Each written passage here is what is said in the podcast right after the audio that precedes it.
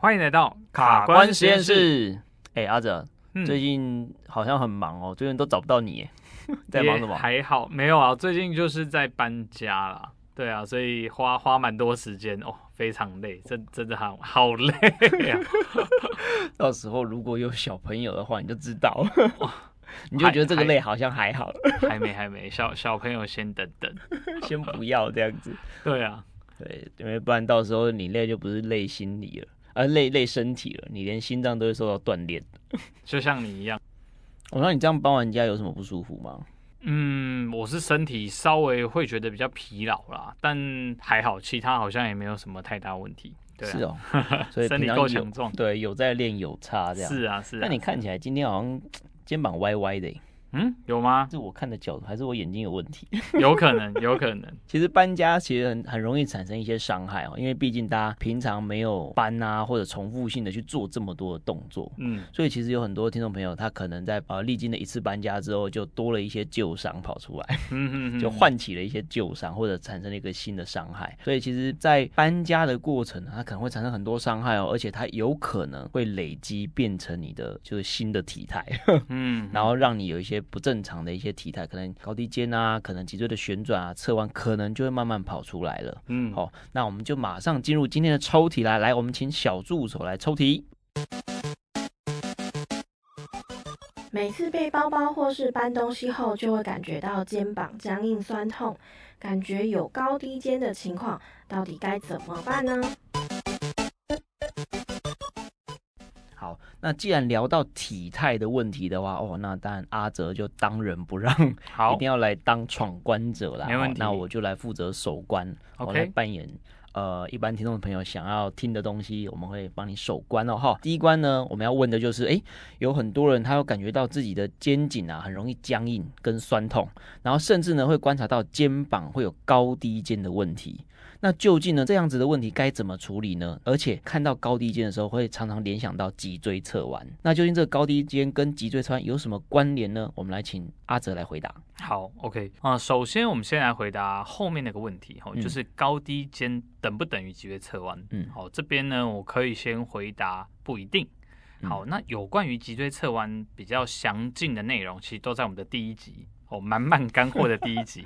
哦，里面其实我们提到了有关这个脊椎侧弯一些简易的检测方式。嗯，好，那我们再来回答前面呢、啊。如果说我们肩膀出现一高一低，那甚至像我们可能因为搬家，或是像有现在的学生要背包包背得很重，会有一些肩颈酸痛的问题，该怎么处理？好，肩膀一高一低这件事情，其实我相信大概百分之九十九的人都是有这样的问题。哦，所以一直是这样算正常的吗？其实算正常范围之内啦，因为像我们每个人都有。所谓的惯用手是，那像我是右撇子，老郑刚好是左撇子，嗯，所以一般来说，我们惯用边那一侧的肩膀会稍微低一点点，这是正常哦。所以惯用的那一侧的肩膀会是比较低的，对，会稍微比较低。但当然不是说一竿子打翻全部的人呐、啊嗯，不是所有人都是这样的。嗯、但如果你的肩膀两侧只是出现细微小小的一点点高低差，这个是不用太担心的。嗯，哦，呃，这个原因主要原因就是因为我们的惯用侧那边的肌肉通常比较发达，然后我们那边的关节的活动啊也会稍微多一些些，哦，所以它整个关节的空腔啊跟我们肌肉发达的一个状况，它整体的组成可能就会让你的肩膀看起来是稍微低一点点。哦，所以呃惯用侧比较低，主要就是因为那边的肌肉可能比较发达，然后关节的角度可能是比较灵活、比较大的。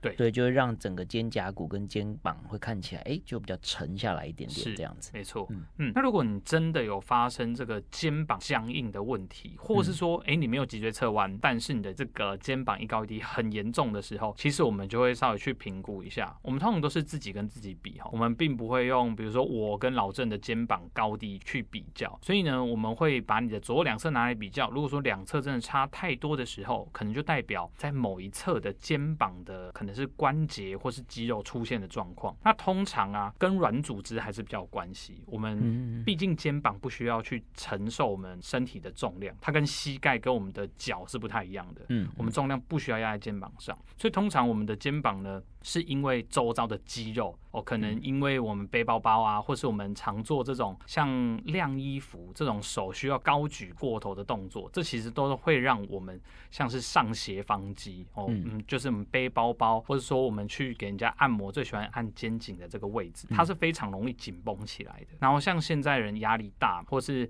呃久坐办公室用电脑多，其实这个地方也会容易紧起来。如果是这个问题，你肩颈附近的肌肉有这样不平衡、紧绷的状况，可能就会造成酸痛，也可能会造成高低肩。那这个时候呢，我们当然就是可能要借由物理治疗师哦，或者是其他的专业医师去好好的评估，你可能是哪一条肌肉出了问题。因为肩膀这边大家不要小看它，其实非常多的肌肉在我们肩关节参与在里面。那如果撇除肩膀的问题之外，你已经做了很多有关肩膀的治疗，还是这个问题一直找上你，那我们就要回过头来再去留意一下我们的胸椎，我们的胸椎活动度是不是有状况？哦，胸椎跟胸椎有关系啊？嗯，没错。为什么？我们的胸椎上面呢，就是有连接我们的肋骨哦。大家知道我们的肋骨就像一个鸟笼的形状哦，接我们整个胸腔。那、嗯、我们的肩胛骨呢，刚好就是坐落在我们胸廓的后方。那当我们的手部在做动作的时候，其实肩胛骨需要在这个肋骨的后方去做滑动。嗯，所以当我们的肋骨、胸椎的活动度有受限，或者是说诶比较没有在动的时候，我们肩胛骨的活动也会出问题。那这个时候就会导致诶我们肩膀这边的。整个活动度也好啊，或者说它的力量也好，或者是它就会比较容易产生一些酸痛或疼痛的问题。嗯，就是类似代偿的概念，就是没错，该原本该动的关节这些滑动变少了，嗯哼，然后就变成你要用一些异常的动作来补足你的这个功能跟角度。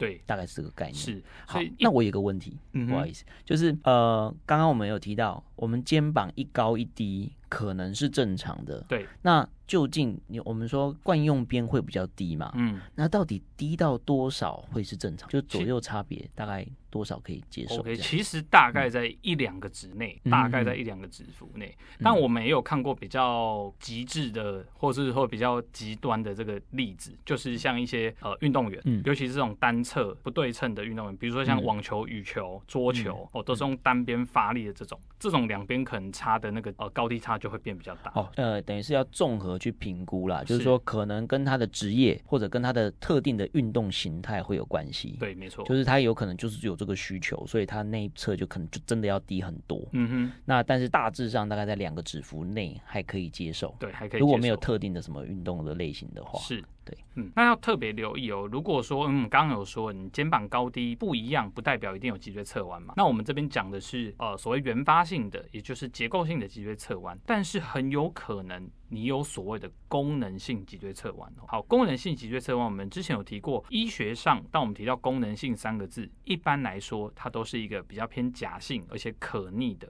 一个比较动态的状况，嗯，所以可能因为你身体的呃两侧的不对称，左右的不对称，或是你正好有一些不舒服、疼痛产生，让你的身体就会呈现一个歪边的姿势。那这个时候要解决你的高低肩，我们就是要回过头来把这个功能性的脊椎侧弯造成的成因解决掉。那其实你的肩膀高低问题就会恢复到一个比较正常的一个姿态了。哦，所以。肩膀的高低问题，就真的是完全不等于脊椎侧弯了。对，所以各位朋友，如果你你感受到或者观察到，哎，自己有高低肩的问题的话，先不要急着把自己当成有脊椎侧弯来处理。没错，对不对？因为有的人一听到脊椎侧弯，哇，就开始去瞧啊，嗯、去整脊啊，哈，去做想要做任何的很多很多的治疗。是，哦，那阿哲我们有提到，所以高低肩不一定是等于脊椎侧弯，所以要理清一下，哎，这个到底这个高低肩的成因是什么？好，就会有助于你去好好的面对正确的。面对这个问题，哈，好，那这一关我们究竟给不给过呢？好，OK，这个简单啦，哦，这题还还算蛮简单的，嗯，对，算都有回答到我们想要听的东西啦，哈，嗯，好，接着我们进入第二关，哈。就第二关是这样子，如果今天啊、呃、已经出现高低肩的问题，然后而且可能又有肩颈的那种酸痛的困扰，甚至我们也会在临床上遇到有些会开始肩膀痛、肩关节会痛的话，如果出现这些状况的话，该怎么治疗跟舒缓呢？那它是有办法根治的吗？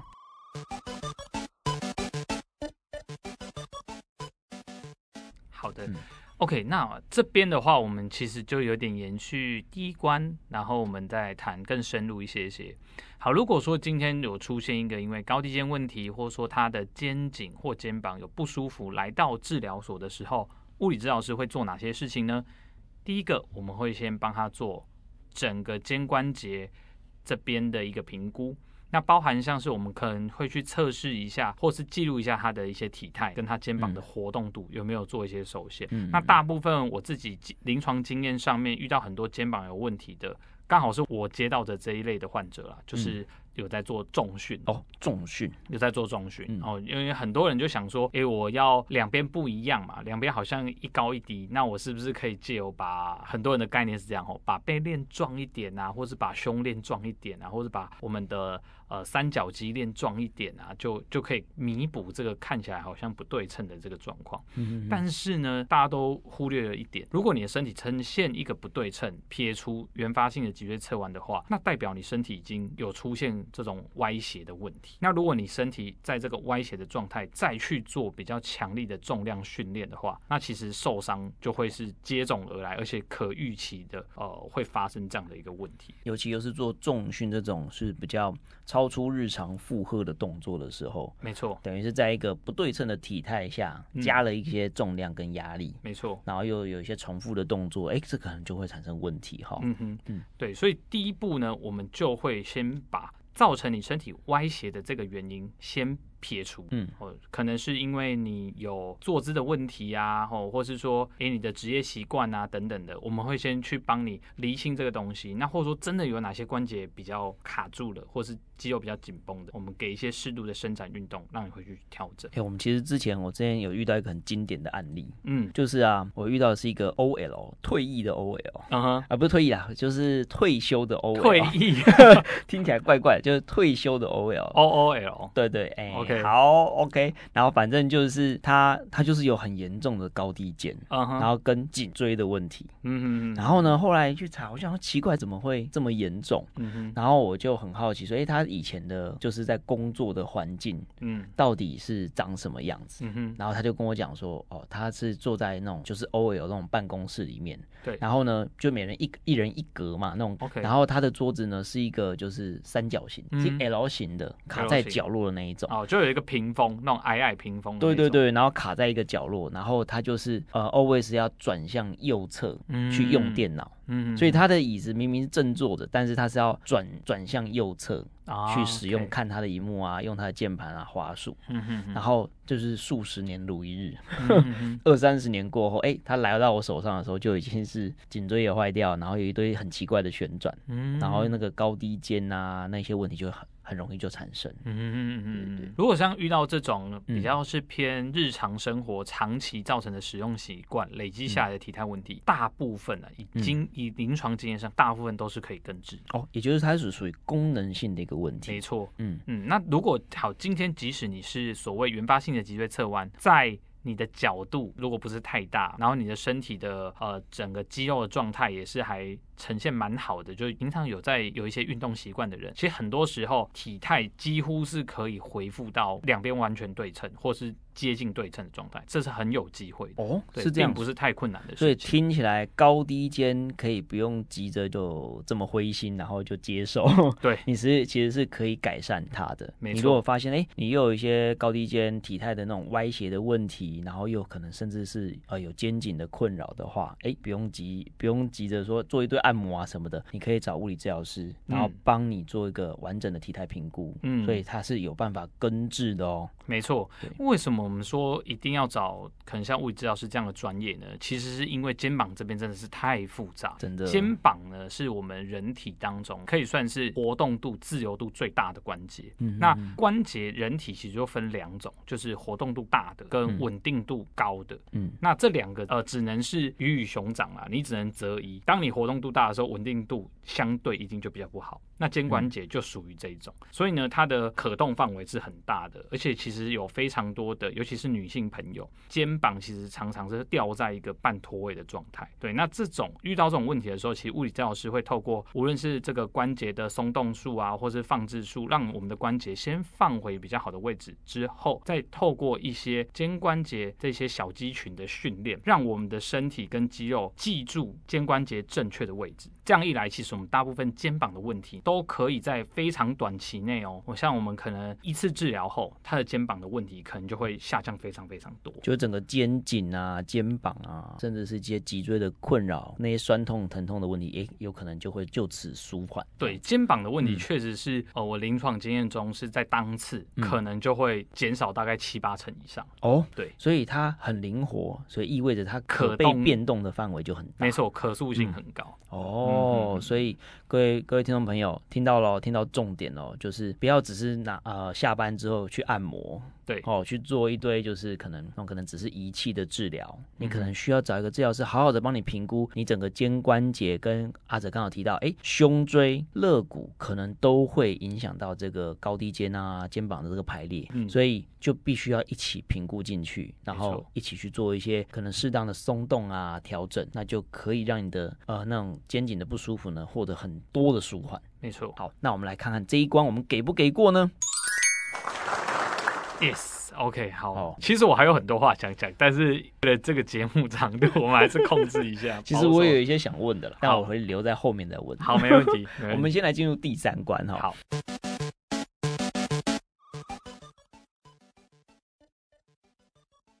第三关就是哈。对于这种高低肩啊、肩颈酸痛，刚刚阿泽有提到，哎，有很多治疗的方式可以处理这个问题。那究竟我们如果在家里的时候，可以做哪一些训练，可能是改善或者预防这种高低肩或肩颈酸痛的困扰？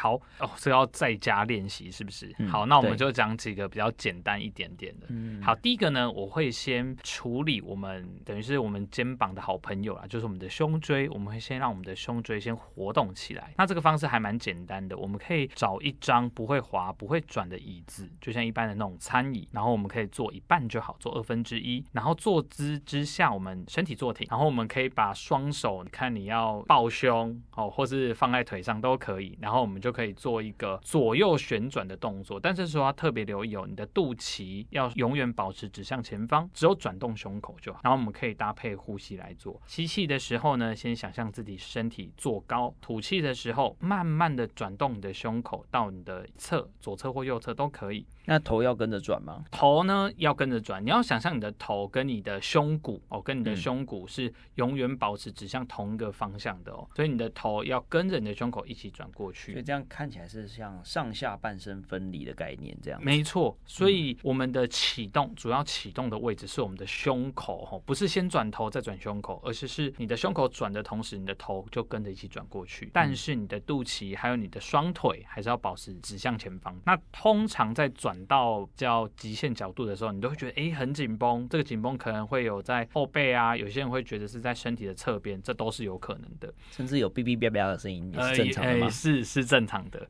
那因为胸椎在很多人的身上其实都是活动度过小哦，就不太动的状态，嗯、所以一开始呢，你会发现说有些人甚至啊转个十五度、二十度他就没了啊，就觉得很紧，哦、这个是正常的。嗯、那我们。基本上只要转到你有紧绷感就可以。我们多用活动的，像比较接近动态伸展的方式，把它活动开来，不用硬去拉或是停留很久。在胸椎的活动上，我会这样建议。那这样要做几次呢？哦，这样的话，一边呢、啊，我建议一边至少你要活动个十次左右。哦，活动个十次左右，活动个十次左右，那不需要停留，转、嗯、到紧，吸气就回来，回到正中间的位置，吐气我们就换到另外一侧，转到另外一侧去。嗯、那要特别留意是，一定要把你的身体感觉是在坐高的这个体态上面，不要是驼背的姿势下去做。你如果驼背做，你会发现你根本动不了，你的胸椎是卡住。哦，所以等于是你脊椎要拉直的那种感觉，没错，拉长拉直的那种感觉。是，然后。去做旋转上半身的动作。对对，那做正确的时候会有什么样的感受呢？你会觉得有一些紧绷感在你的，像是肋骨两旁或是你的后背。嗯，这肋骨两旁也会有紧绷感。对，会有一些紧绷感，因为可能会启动到我们一些呃腹斜肌啊，或或是我们一些肋间肌，其实稍微都会去启动到。但是要特别留意，在做的时候不要产生耸肩动作哦，因为这个动作其实会把身体绷得比较紧。那有些人呢，在遇到绷比较紧的动作或在拉伸动作的时候，因为他感受到那个紧，就很容易有耸肩动作跑出，这是要小心要避。好，再来呢，我们其实就可以来做一些肩膀的活动，那是比较偏，我这边就不讲拉伸了，我这边比较讲是呃，像是功能性训练的哦。好，我们可以双手呢呈现一个像投降的姿势，投降的姿势，对，所以我们的手会举在身体的两旁，掌心会指向前方。那这个时候，你的大手臂、你的上臂跟身体呢，呃，大概会先可以先呈现一个手臂放下来了，所以你的大手臂会贴在身体两旁。那这时候你的手掌大概在你耳朵高度，就像一个投降的这种姿势。嗯，好。然后呢，我们慢慢的让双手往上举，往上举的过程中一样哦，避免耸肩，然后让你的手掌慢慢的在你的头顶上方可以合在一起，在头顶上方合在一起。对，就举上去的感觉。嗯，边举然后边你会觉得手往内夹的这种感觉。但是我会发现我的我的手会往前伸诶。哦，对，没错，这个就要特别留意。我们在这个过程中要尽量把你的手掌保持在头顶上方的位置，而不是在头的前方，不是在额头前方的位置，是在头顶上方的位置。那我可以靠着墙吗？我可以背部贴着墙去做这样，呃，是可以的，是可以的。对，有些人会用靠墙的方式，但因为现代人哦，大部分前侧都非常紧，嗯，所以有些人靠着墙会觉得，哎，欸，我的手根本没有办法贴着墙，他会一直要离开墙，会有挫折感这样。嗯，而且也有可能有些人会勉强自己做，那有可能你在一些太紧绷的位置，你还没把它活动开，你把它硬拉，就拉有一些拉伤，这是有可能。哇靠！那如果躺着做可以吗？躺着做不行哦，躺着做不行，因为这时候你的肌肉并没有去呃在承受重力之下去。去做这个动作哦，因为要让你的身体是保持直立，对，让他在习惯在这种保持直立的状况之下去接受重力的挑战，这样是。我补充一点，嗯，我们在做这个第二个动作的时候呢，是需要先做完第一个动作，一样我们在坐姿下就可以开始执行这个动作了。OK，所以就是先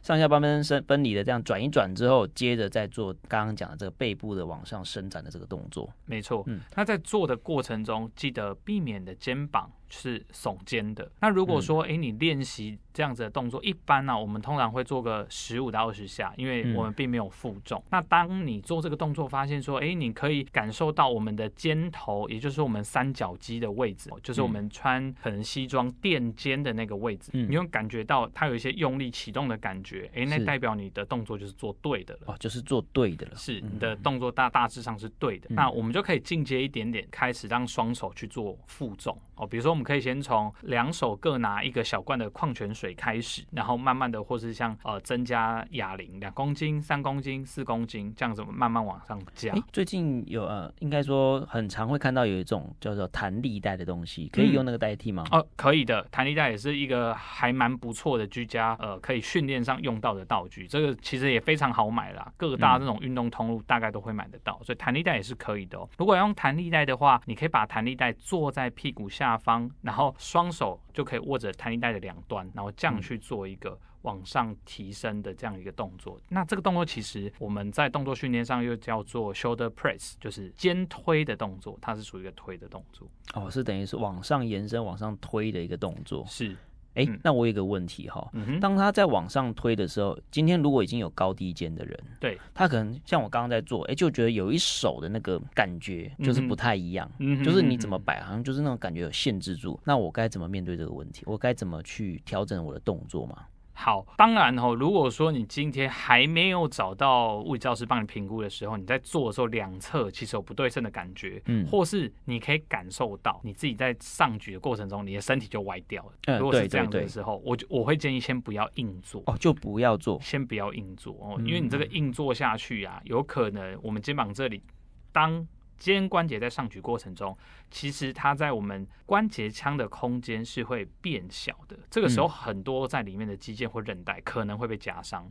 所以其实紧绷就是对我们身体一个最好的保护讯号啦。当你是出现一些紧绷，或是你你觉得这个感觉有点卡的时候，我们就不要硬做。哦，并不是说这个东西卡住，你好像给它硬冲，冲过这个关卡之后就 OK。有时候很多很多时候是不是这样？结果就冲进医院去了。没错，对对对对对，对，所以这就要特别留意。所以各位听众朋友一定要留意哦，你今天在执行这个动作的时候，如果感觉到哪里卡住的感觉，然后你怎么做都上不去的话，哎，这个时候强烈建议请物理治疗师或专业人员或者医师呢，去帮你评估一下你这个关节周遭的状况是怎么样，适不适合做这样子的一个延伸的一个训练。好，那我们来听听看第三关给过吗？哦。耶，欧趴！对，我想这个各位听众朋友，如果今天你刚好是有肩颈的问题，或者说你是一个久坐的上班族的话，我想这一集是你一定要好好的把它收藏起来，甚至分享给你的同事哦，你们就不用在下班的时候还要休，就要去按摩啊，干嘛？就做一做这一些这一些动作呢，其实就有机会获得很大幅度的改善。注意哦，是大幅度的改善哦。没错，对对对，其实临床上我们常常看到很多肩颈。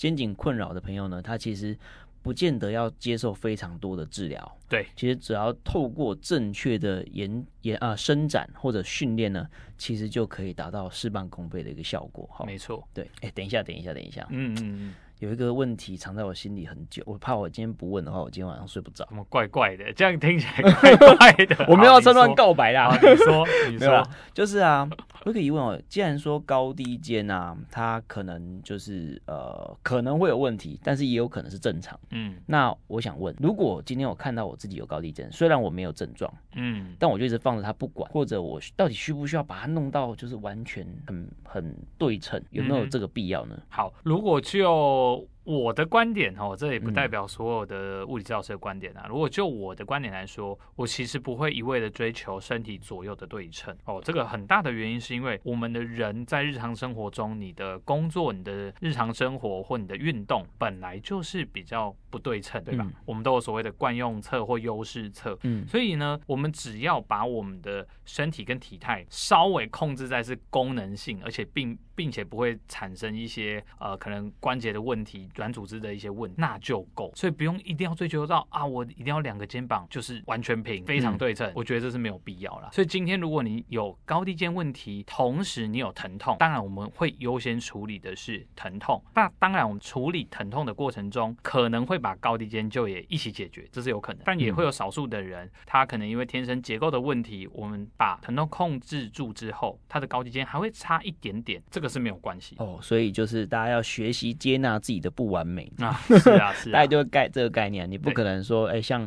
书上一样，就说哦，你这就是左右完全对称的。对啊，这个太少见。对对对，嗯、这个可能你要花非常多的心力，还不见得能够追求得到。没错。对对对，所以每个人的体态呢，都有它特有的功能性跟机能。会因应你的身体的需求而调整出来，没错。所以其实如果没有产生，我这样大概可以这样总结一下：如果没有什么症状，嗯，或者有什么机能上的困扰、功能上的一些问题的话，其实呃，容许自己有一点高低肩是没有关系的，没错。除非除非你可能是啊、呃，你想要去啊、呃、选美。啊，对啊，model 啊，对 对对，秀啊，对，如果是那样，或许但另当别论。对对对，那你可能真的需要寻求专业的人员呢，去帮你去再把体态再更进一步的优化，因为你所需要的可能已经超过正常的这个正常范围。嗯哼哼哼。好，那我们来看看这一关我们给不给过呢？OK，我想今天呢，我们针对高低肩跟体态的问题哈，我们算是聊得非常的深入，而且我今天终于睡得着了。哦，好。那就好，对对对对。哦，其实我们的节目里面，我想各位听众会发现，我们常常会用口述的方式教很多的训练内容啊。那确实也有很多听众朋友会敲碗说，想要看我们录制影片等等的东西啊。其实近期确实我们有在做这样的想法跟规划啦，但是真的会需要各位听众朋友的加油打气集气。我闻到开车的味道，没错。所以如果说我们集满多少折啊？一千折会不会太过分？